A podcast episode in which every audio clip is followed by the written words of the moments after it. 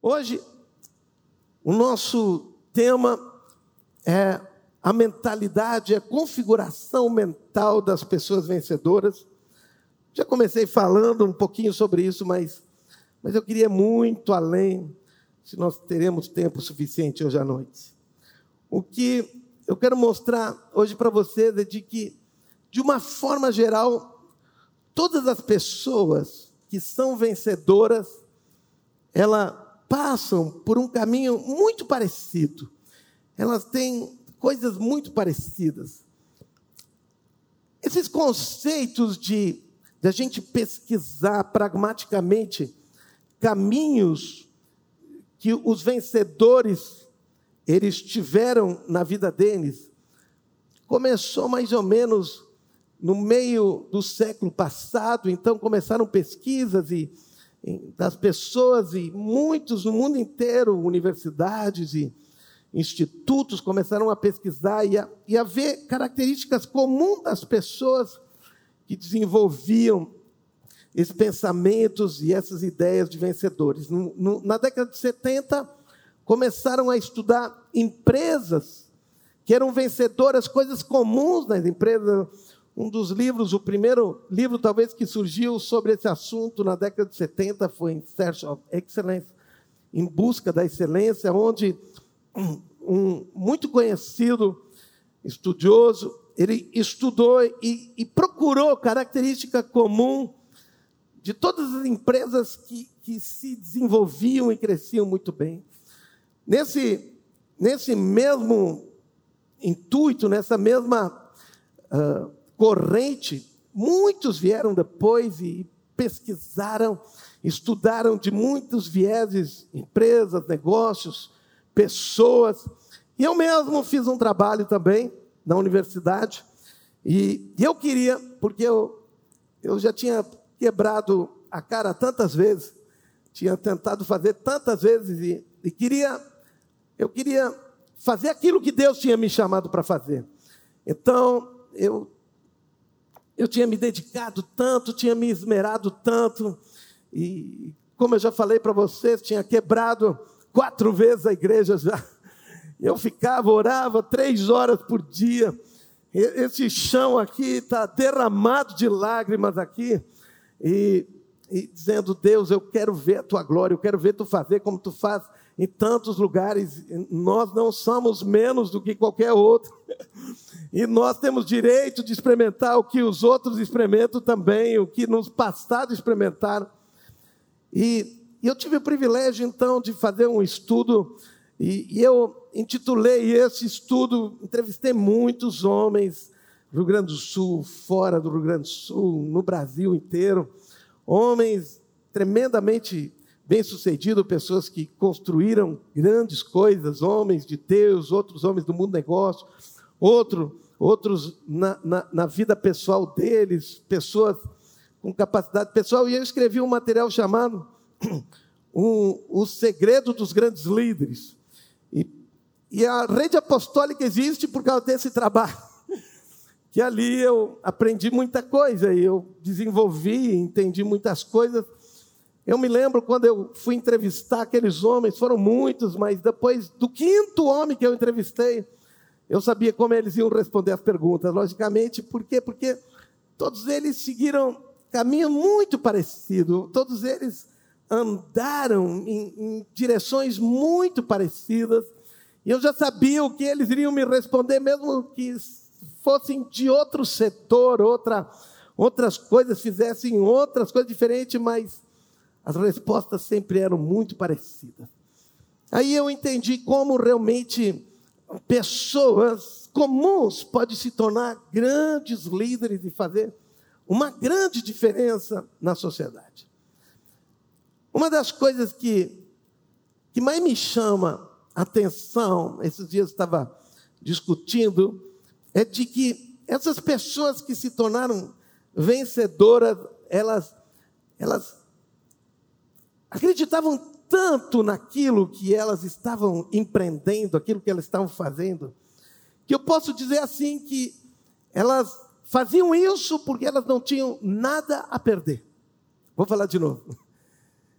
quase que todas elas tinham no seu coração uma experiência no, no passado tão negativa, uma experiência tão ruim, algum trauma na vida delas, alguma coisa. Eu nunca me esqueço, como eu li talvez uns 200 livros nessa época sobre liderança também, e então eu, eu me lembro que numa, numa manchete de jornal, num estudo do jornal, saiu a história de muitos presidentes americanos, e é incrível que todos eles o homem mais poderoso da terra, todos eles vieram de situações muito críticas na sua vida. Eu me lembro do Ronald, uh, Ronald Reagan, não, depois dele foi o, o, o Clinton.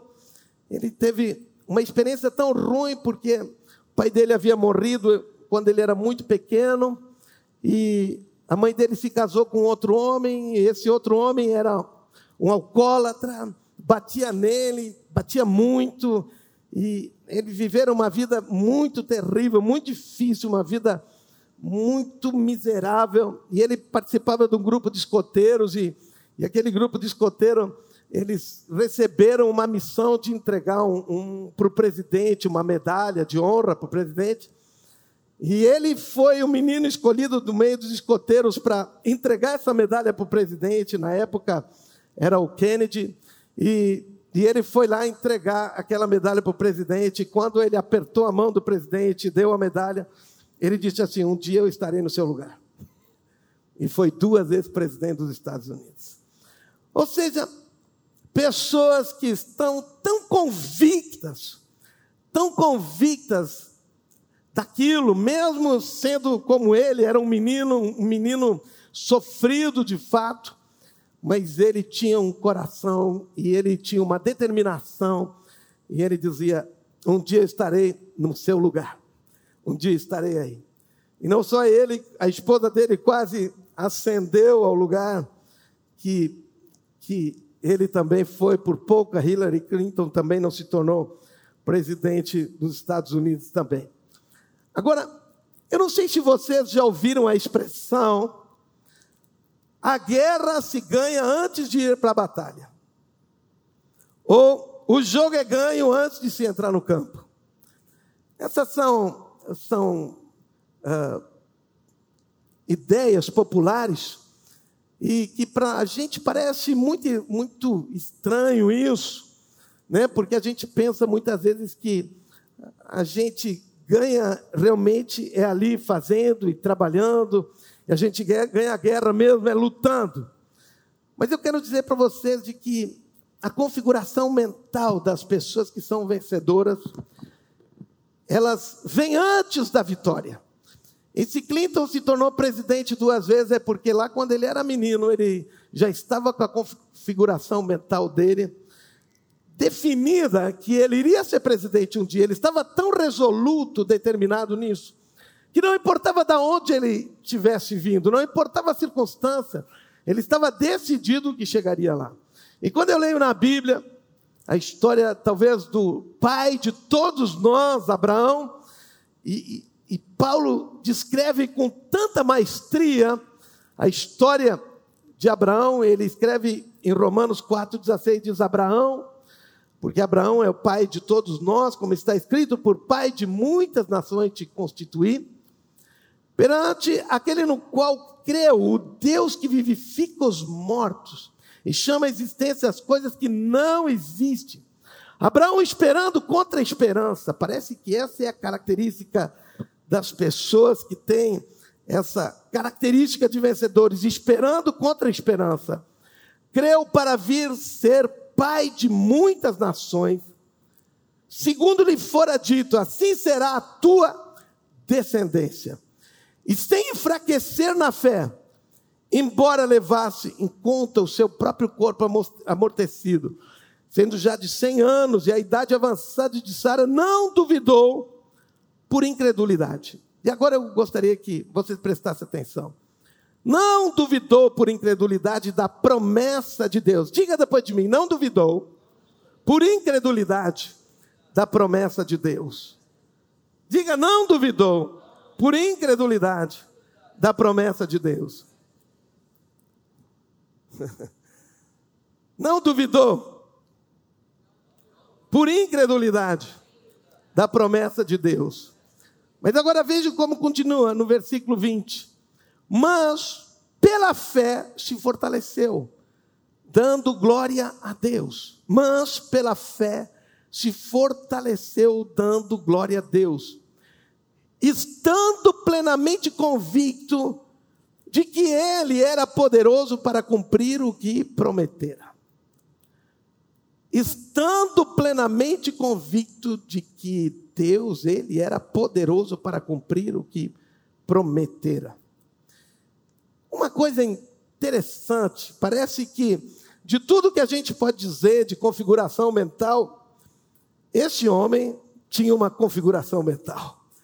Uma configuração mental que Deus havia escolhido ele e que Deus tinha prometido com ele, para ele, e não importava a circunstância, não importava o que estava acontecendo, não importava nada, ele sabia que alcançaria aquilo que Deus havia prometido para ele.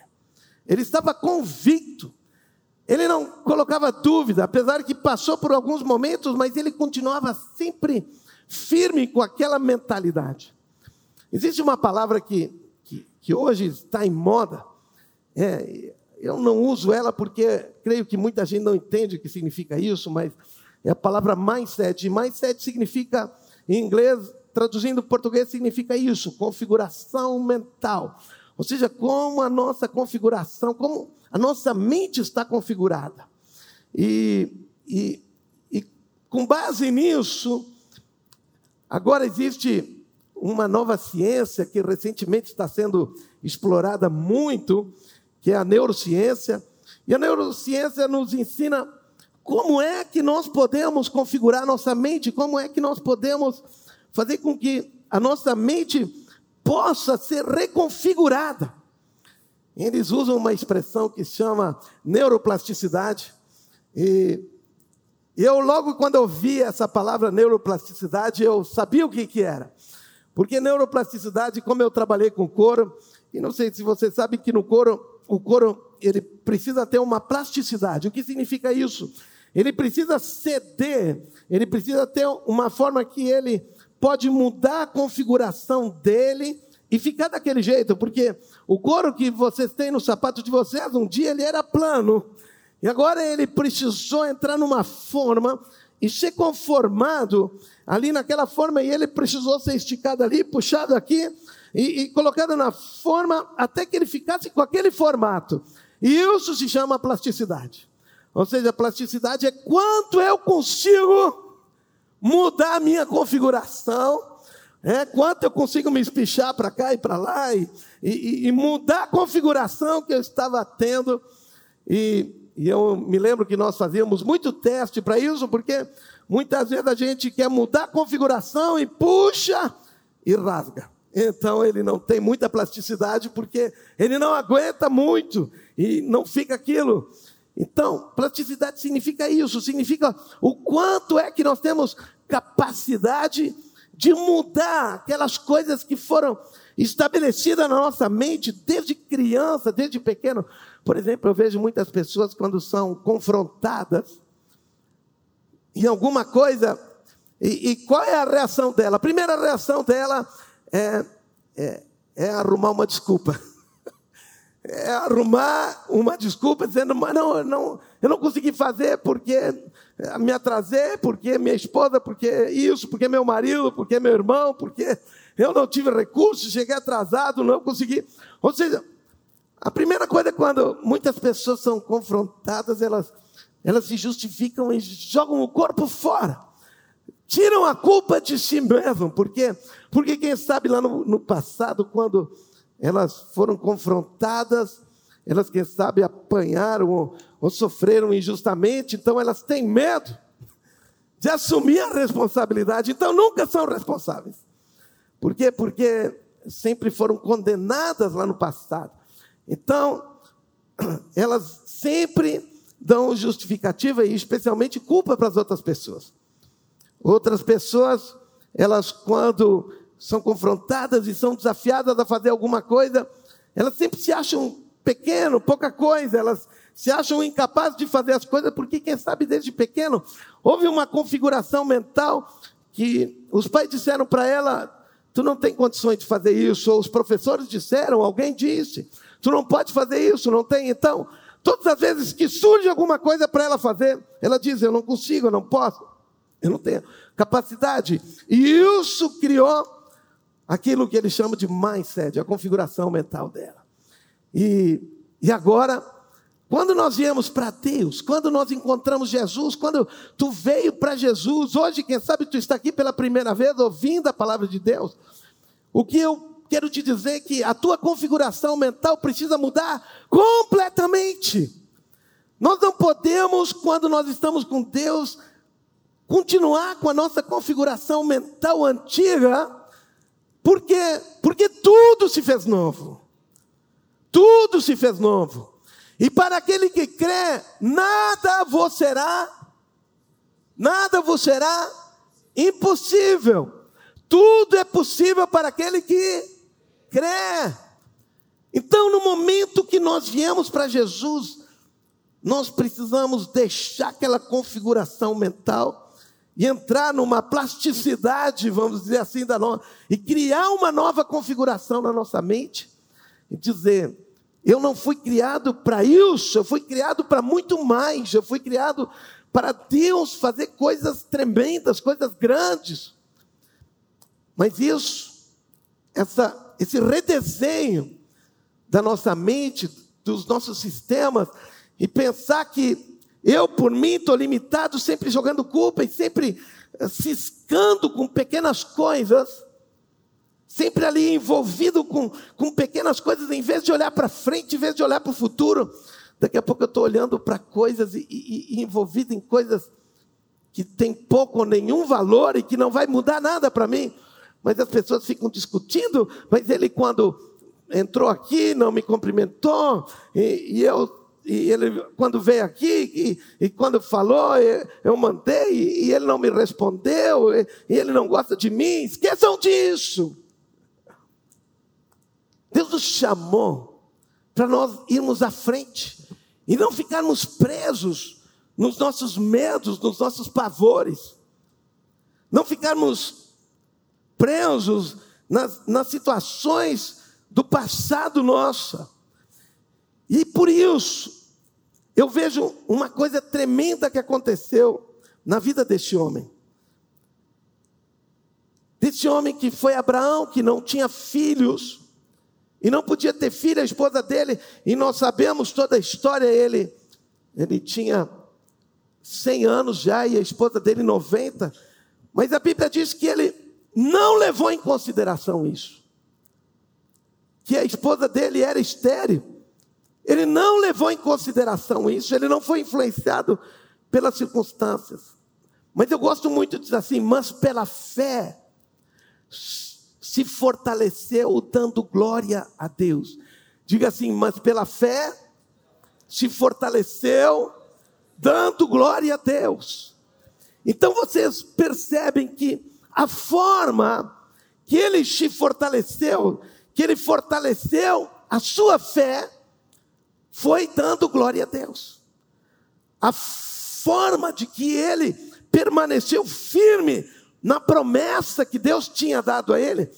E, e, é interessante como o apóstolo Paulo coloca aqui de uma forma muito especial essa expressão no meio, dando glória a Deus. Parece que, inclusive, está fora de contexto, mas não. Pelo contrário, nos ensina de que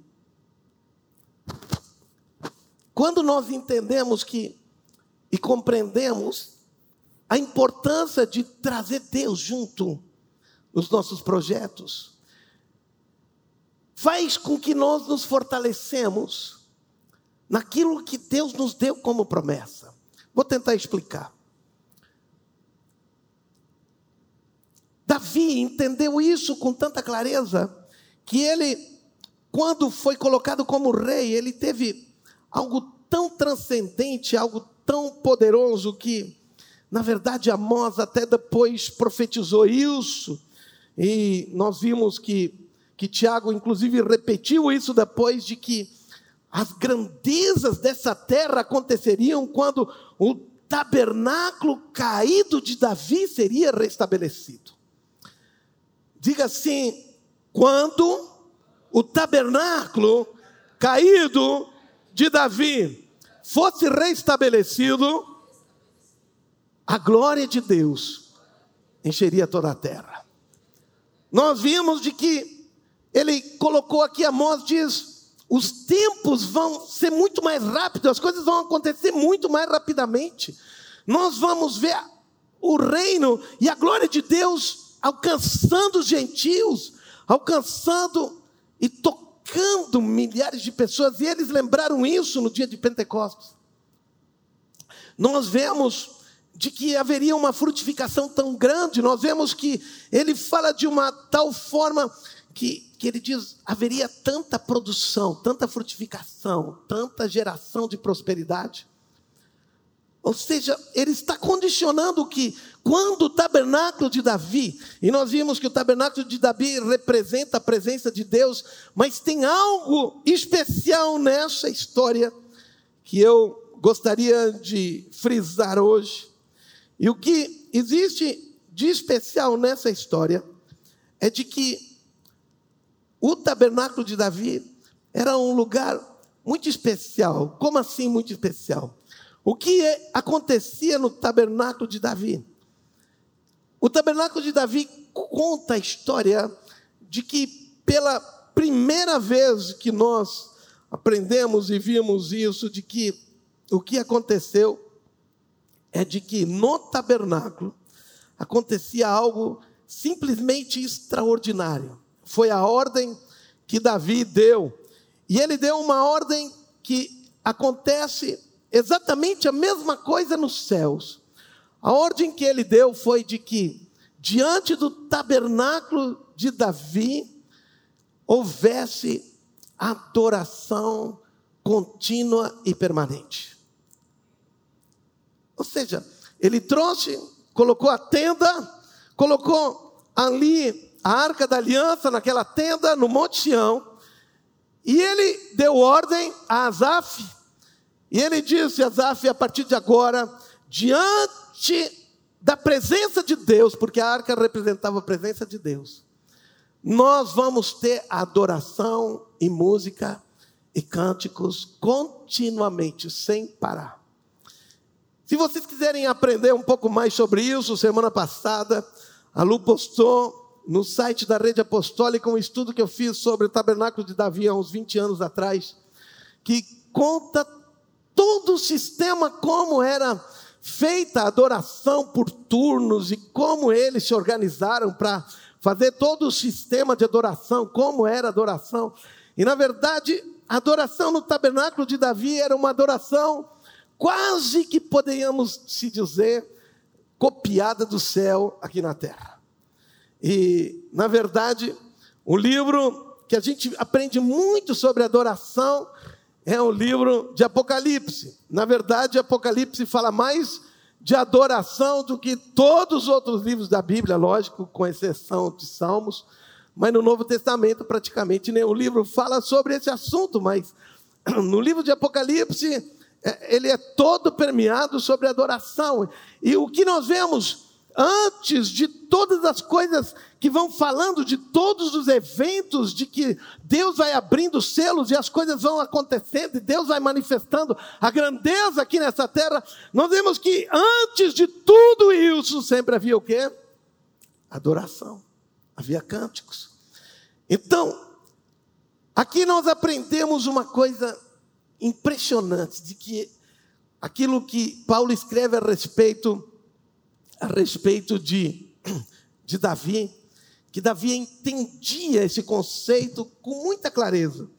Ele compreendia isso com muita maestria e sabia de que era necessário que durante no caminho da nossa vida de fé, mesmo que nós não estejamos vendo coisa nenhuma, nós aprendemos uma coisa. Mesmo que o mundo, todas as coisas, estejam dizendo que não, eu continuo louvando a Deus. Sabe por quê? Porque quando eu louvo a Deus diante de qualquer circunstância, diante de qualquer situação, eu estou dizendo de forma prática que eu estou colocando Deus acima de tudo aquilo. Eu estou dizendo que tudo aquilo que está acontecendo não é nada diante da grandeza desse Deus. Por isso, no momento da tribulação, no momento da dificuldade, quando nós continuamos dando glória a Deus, no momento que tudo parece impossível, tudo parece difícil e nós continuamos dando glória a Deus. Quando tudo diz que não e nós continuamos dando glória a Deus. Quando tudo aponta que não existe possibilidade e nós continuamos dando glória a Deus e continuamos louvando a Ele por aquilo que nós já sabemos que Ele já fez e ainda nós não vemos com os nossos olhos, mas se tornará realidade. Nós não sabemos como.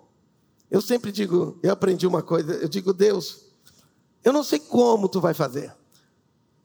E lá no início da minha vida de fé, eu estava, eu, eu, eu, dizia a Deus, então tinha que fazer assim, assim, assim. E um dia Deus disse, disse para mim, tu não precisa dizer para mim como eu tenho que fazer. Porque eu vou fazer da minha maneira, para que a maneira de Deus não se torne um sistema e, e que seja Ele com a personalidade dele, que faça sempre do jeito dele e como ele quer fazer, para que seja ainda mais glorioso. Então, a partir dali, eu disse: tá bom, Deus, me perdoa, sou novinho ainda, estou aprendendo. Então, eu já não digo mais para Deus como ele tem que fazer, eu digo: Deus, está aqui, precisa acontecer, precisa ser visto, isso aqui tem que acontecer. Não sei como tu vai fazer, inclusive estou curioso para saber como é que tu vai resolver esse problema. Porque eu fiquei pensando cá para os meus botões e não encontrei nenhuma saída.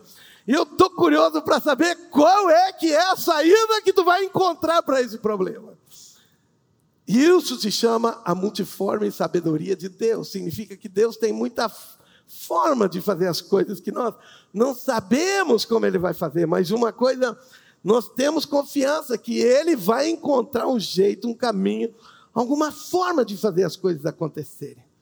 Mas nós precisamos aprender a viver diante dele, então, diante dele, tendo esse conceito. Davi entendeu muito claro. Lá no tabernáculo de Moisés, onde estava a arca, antes de ela ser estabelecida em Jerusalém, no tabernáculo de Davi, Ali diante da arca eram oferecidos sacrifícios, sacrifícios. Todo dia eram oferecidos muitos animais de sacrifício, sacrifícios, muito sangue de animais era derramado para fazer com que a presença de Deus permanecesse, para fazer com que Deus se tornasse forte no meio do seu povo, para fazer com que todos os erros e pecados do povo não fossem levados em conta diante de Deus. Agora, é interessante o que Davi fez. Davi tirou a arca dali, a presença de Deus ali, e levou lá para Jerusalém, colocou numa simples tenda, e, e ele continuou fazendo sacrifícios. Mas agora não era mais sacrifício de animais. Agora é aquilo que o autor do livro de Hebreus diz assim: Mas agora por meio de Jesus, pois, ofereçamos a Deus sempre sacrifícios de louvor que é fruto de lábios que confessam o seu nome. Então, quando nós estamos agora, Davi trouxe a arca e ao invés de continuamente estar oferecendo sacrifícios e sangue, derramando sangue de animais, sangue de animais, isso continuou acontecendo lá em Shiló. Mas uma coisa acontece. Quando Davi trouxe ali, ele continuou fazendo sacrifício mas um sacrifício diferente, um sacrifício de louvor, que é fruto de lábios que confessam o seu nome. Eu quero dizer uma coisa para ti, quando escute que eu vou te dizer. Quando nós adoramos a Deus, quando estamos diante dele, quando louvamos a Ele, quando reconhecemos a Ele, não importa a circunstância, e damos glória a Ele, não importa o que esteja acontecendo, eu quero dizer, isso é um sacrifício. Porque às vezes nós estamos dando glória a Deus e os nossos olhos estão lacrimejando. Porque estamos sofrendo, não estamos vendo as coisas acontecer. Ao invés de estarmos ganhando, estamos perdendo. Ao invés de fazer com que, assim como José, é, teve um sonho, uma promessa de que ele seria um grande homem, parecia que dia a dia as coisas estavam ficando pior e pior e pior, e ele agora já nem era mais um homem livre, agora ele era um prisioneiro esquecido e abandonado, e para ele ficar louvando a Deus naquela condição, creio que não era muito fácil, mas ele não importava as circunstâncias. Sabe uma coisa importante? Davi escreveu o Salmo 22, versículo 13, ele diz assim: Contudo, tu és santo, entronizado entre os louvores de Israel. Davi entendeu que quando nós louvamos a Deus, quando nós reconhecemos a Deus, Deus é entronizado, Ele toma o lugar dele, Ele se posiciona no lugar dele e Ele se torna o Senhor de guerra. Entende uma coisa? Que, que quando nós damos um presente para alguém, não é nós que julgamos se aquele presente é um presente que vai agradar ou não aquele que recebe. Quem julga se é bom aquele presente ou não, e se agrada ou não, não somos nós que damos o presente, é aquele que recebe o presente. E, e ele diz que ele se agrada dos louvores do seu povo. Ele mesmo diz: cai bem para Deus louvarmos a Ele. Fica bem ao Senhor louvamos seu nome. O que eu quero te dizer é de que quando nós nos posicionamos e, e começamos a louvar a Deus, algo tão transcendente acontece, porque parece que nesse momento que nós tributamos a glória devida ao seu nome, parece que nesse momento, como diz ali, nós entronizamos a Deus e colocamos Ele no lugar dele mesmo quando não tenhamos visto nada ainda, mas nós começamos a dizer porque Ele merece, Ele é Deus, mesmo que nós não temos visto, Ele não tenha feito para nós ainda, mas Ele já fez muito para nós reconhecermos, e o que é louvar, o que é dar glória a Deus, é reconhecer, é elogiar Ele. E quando nós fizemos isso, o que acontece? Ele é entronizado, e, e ele sendo entronizado, ele se coloca no seu trono e começa a reinar. Diga assim: quando eu louvo a Deus, Deus é colocado no seu trono e começa a reinar. Uau! Diz assim no Salmo 147, 12: Exalta o Senhor, ó Jerusalém. Louva o teu Deus, ó Sião, porque Ele fortalece as trancas das tuas portas e abençoa o teu povo dentro. Ele dá paz às tuas fronteiras e satisfaz vocês com o melhor do trigo. O que eu quero dizer é de que quando nós louvamos a Deus, Deus começa a se mover e toma o trono dele. Nós entronizamos, colocamos ele no trono e ele agora como rei sobre todas as coisas começa a usar da autoridade que ele tem e do poder que ele tem. Agora, a pessoa que não entroniza ele, quer que ele seja rei, mas não coloca ele no lugar dele. Quer que ele governe, quer que ele faça e opere seu poder, mas nós não entronizamos e não colocamos e não, não reconhecemos ele no lugar dele. Então, quando nós louvamos, quando nós declaramos, nós estamos então fazendo algo extraordinário. Diz assim, Salmo 34, 1 diz: Eu sempre exaltarei o Senhor, o seu louvor estará sempre em meus lábios. Bendirei ao Senhor em todo tempo, e o seu louvor estará sempre nos meus lábios, em outra tradução. E agora em 1 Tessalonicenses, capítulo 5, versículo 1 diz assim: Em tudo dai graça, porque essa é a vontade de Deus. Mas em outra tradução diz assim, agora preste atenção. Eu li tanta tradução revista e atualizada que para mim existia apenas uma coisa na, na minha mente: em tudo dai graça. Mas em outra tradução na NVI diz assim: deem graças em todas as circunstâncias. E na revista corrigida diz assim: sejam gratos em todas as circunstâncias, pois essa é a vontade de Deus. O que está dizendo é que nós temos que ser grato, mostrar gratidão em todas as circunstâncias. Está mal, dá graças a Deus. Está bem, dá graças a Deus. Situação está difícil, dá graças a Deus. Situação está fácil, dá graças a Deus. Não, aqui não está dizendo dê graças a Deus quando Deus te faz um favor. Ele não diz seja grato a Deus quando Ele faz um favor, Ele está dizendo em todas as circunstâncias, em todo tempo, em tudo. Não por tudo, mas em todo tempo. Eu não vou dar graças a Deus, graças a Deus que eu estou vivendo numa desgraça, mas graças a Deus, não. Não foi Deus que te levou à desgraça. Mas eu digo graças a Deus, Senhor Deus, porque eu sei que Tu é poderoso e grande, e que essa circunstância que eu estou vivendo, não fui criado para isso, e eu sei que eu vou experimentar dias felizes diante de mim.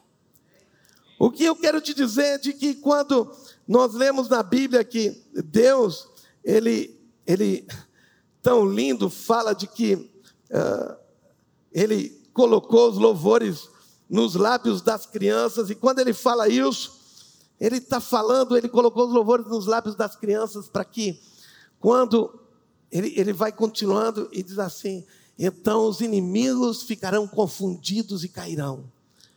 Entenda uma coisa, como alguém pode entender isso? Como o diabo mesmo, ele fica louco da vida. E fica mesmo, sabe por quê? Você pode imaginar o diabo fazendo pressão, pressão, pressão, pressão, e tu olhando a tua vida. E te alegrando no Senhor, e adorando o Senhor, e louvando a Ele. Diante da circunstância, ele diz: esse cara é louco ou tem alguma outra coisa. Como é que alguém nessa circunstância pode dar graças a Deus? Como alguém nessa circunstância pode sair cantando de alegria? Como diz, em todo tempo te louvarei. Em todo tempo, não está dizendo em tempo bom, em todo tempo te louvarei. Nunca vai se apartar dos meus lábios os teus louvores. Sabe de uma coisa? Quem faz isso está dizendo: eu posso fazer isso porque eu sei o Deus que eu tenho e sei que amanhã será diferente. Eu sei o Deus que eu tenho, e se a situação não está boa, é porque a história ainda não terminou. A história ainda não terminou. E por isso, quando eu olho a situação de Abraão, que ele diz, mas ele permaneceu firme, ele permaneceu tão firmado, tão. A situação dele estava tão firme que ele, mesmo da impossibilidade, a Bíblia diz que ele deu glórias a Deus.